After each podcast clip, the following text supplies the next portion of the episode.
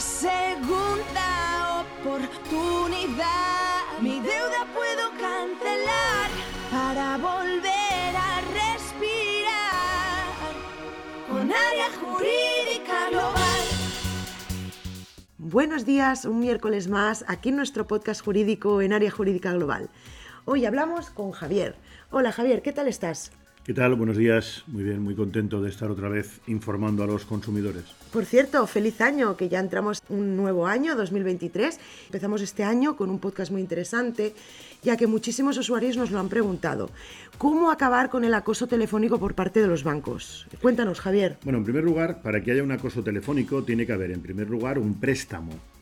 Luego, un préstamo impagado, pero debe haber un préstamo. una deuda. Una deuda. Vale. Una deuda impagada. Impagada por parte del deudor que no puede pagar y, lógicamente, el banco lo que hace es intentar recobrar.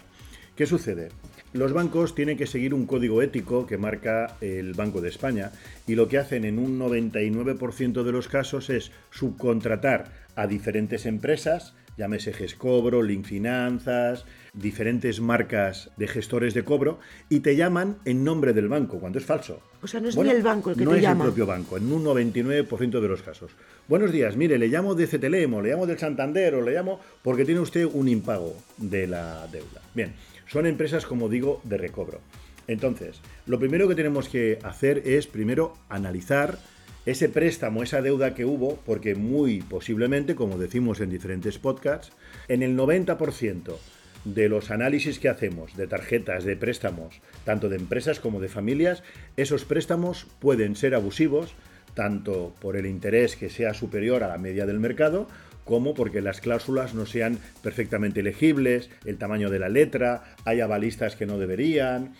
Hay diferentes posiciones, no solamente el interés, para determinar si un préstamo es abusivo. Pero en fin. Muchísimas veces nos has comentado que cualquier financiación firmada previamente al 2021, el 90% de las que habéis analizado aquí en el despacho son abusivas. Tarjetas, financiación de un coche, de un electrodoméstico, ¿correcto? De una vivienda, eh, una, póliza de crédito para para un negocio, sí, el 90% son abusivos. Con lo cual ya partimos con una estadística que nos dice que aunque tengas el préstamo impagado, posiblemente ese préstamo sea abusivo.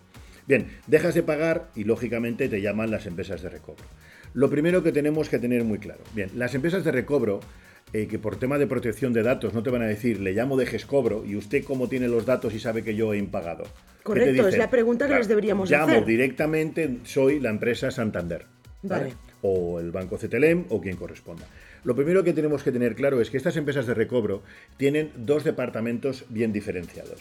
Uno, todos aquellos consumidores que no tienen abogados, que entonces vamos a machacarlos, a llamarles 25 veces al día, desde las 7 de la mañana hasta las 11 de la noche, machacando, incluso a veces lo pongo a través de un sistema que hace llamada, y aunque lo coja, nadie contesta, para machacar, para machacar, machacar, machacar, Madre machacar, mía. y que por miedo el cliente, por agobio, por acoso, y eso es un delito, el acoso es un delito, al final por acoso diga, mira, voy a pagar a estos señores porque son muy pesados y así me dejarán de llamar. Y no te dejan vivir, Y no prácticamente. te dejan vivir, y muchas veces esas llamadas las hace un ordenador para machacarte en la cabeza.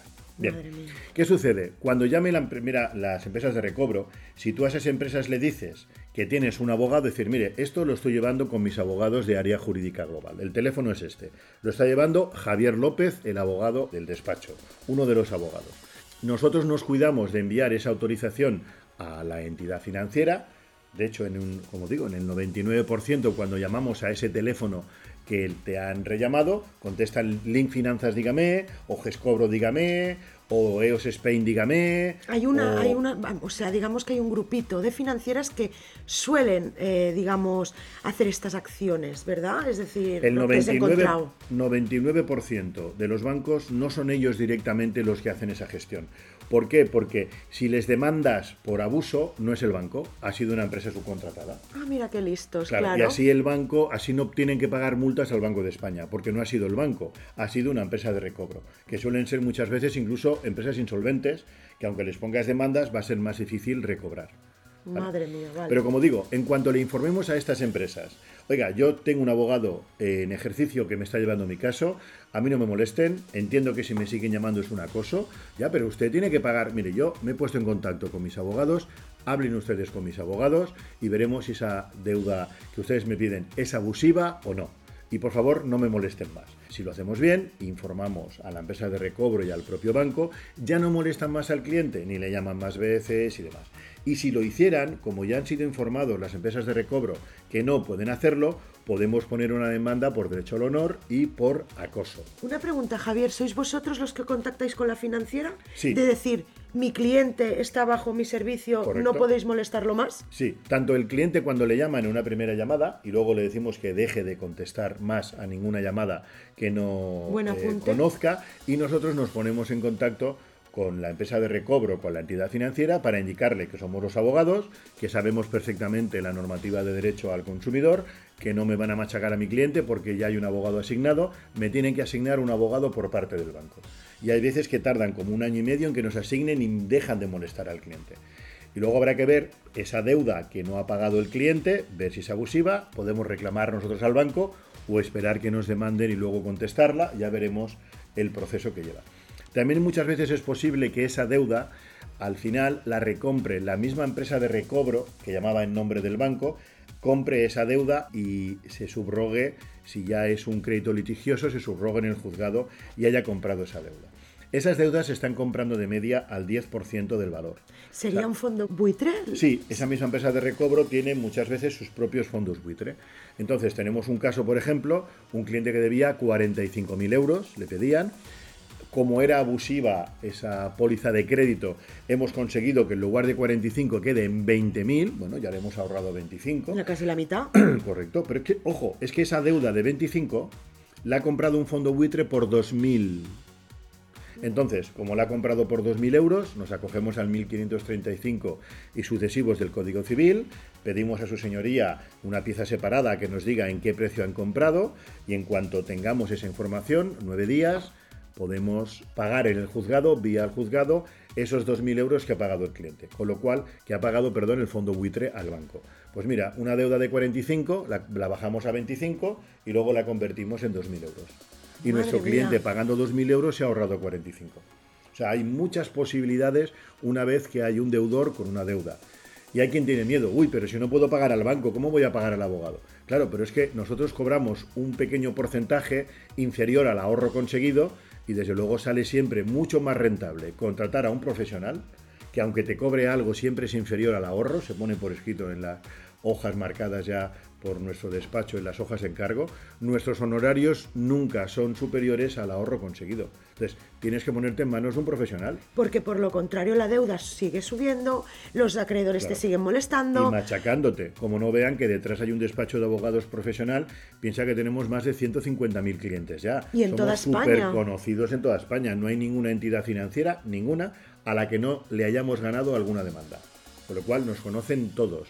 Y cuando ven que ese deudor está protegido por un despacho especialista en defensa del deudor, ya se acaban las historias, se acaban las llamadas, se acaba la presión y si te vuelven a presionar, ya les dije que hablaran con mi abogado, les pondré una denuncia por acoso y cuelgan y nunca más molestan. Vale, entonces para que nuestros oyentes les quede muy claro, el primer paso siempre es contactar con un especialista, en este caso área Un jurídica despacho de abogados especializados en defensa del deudor. Posteriormente a la primera llamada que recibes, les tienes que avisar que estás en manos de abogados y a partir de ahí todo queda en manos del despacho. Entre abogados ya nos aclaramos. Nosotros informamos también a la entidad financiera o a la empresa de recobro, le enviamos los poderes, las autorizaciones de nuestro cliente, me tienen que asignar un abogado, dejan de molestar a mi cliente y seguimos adelante. ¿Que siguen molestando? Que a veces sucede. Pues una denuncia por derecho al honor y una denuncia por acoso.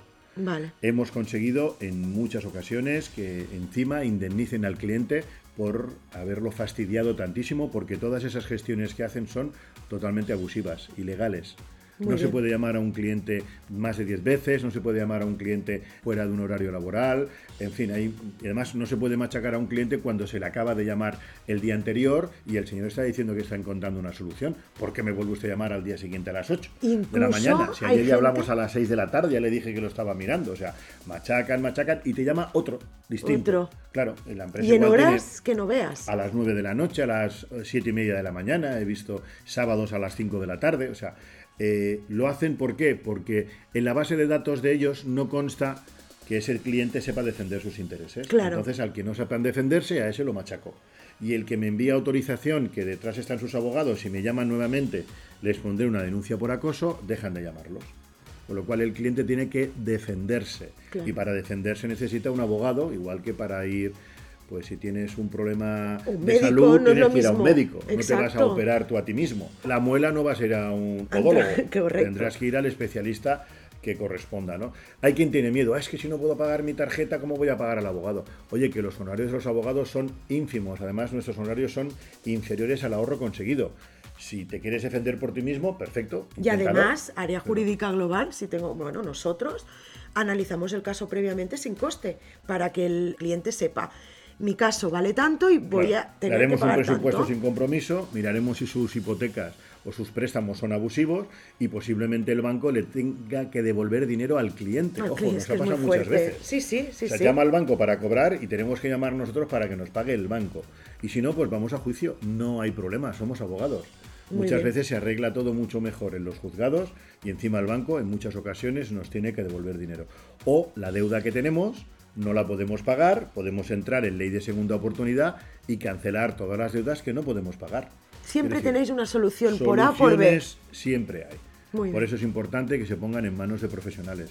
Yo estoy seguro que hay gente muy quemada con las llamadas de recobro, que han pensado incluso a veces en, en quitarse la vida o en cambiar de móvil, porque tiene que ser súper agobiante que te machaquen, que te machaquen y que te machaquen. Que se pongan en manos de un profesional, nosotros sabemos muchísimo de esto y podemos quitarle todas esas llamadas al, al cliente y analizar su caso para ver si al final esa deuda no la puedes pagar, te la exonero con ley de segunda oportunidad o tienen que devolverte dinero y si tienen que devolverte dinero el banco siempre es solvente, con lo cual el banco siempre que tiene que pagar, paga. Tardará más o menos, pero paga.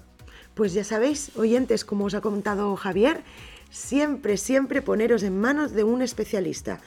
Y tenéis siempre a vuestra disposición nuestro teléfono gratuito 990 73 68. Muchísimas gracias, Javier, por un miércoles más. Gracias a vosotros y no olvidéis que para defender los intereses de los consumidores, el consumidor debe estar motivado en conocerlos y ponerse en manos Correcto. de profesionales. Muchas gracias, Javier. Buenos A días. A vosotros, buenos días. Tengo una segunda oportunidad.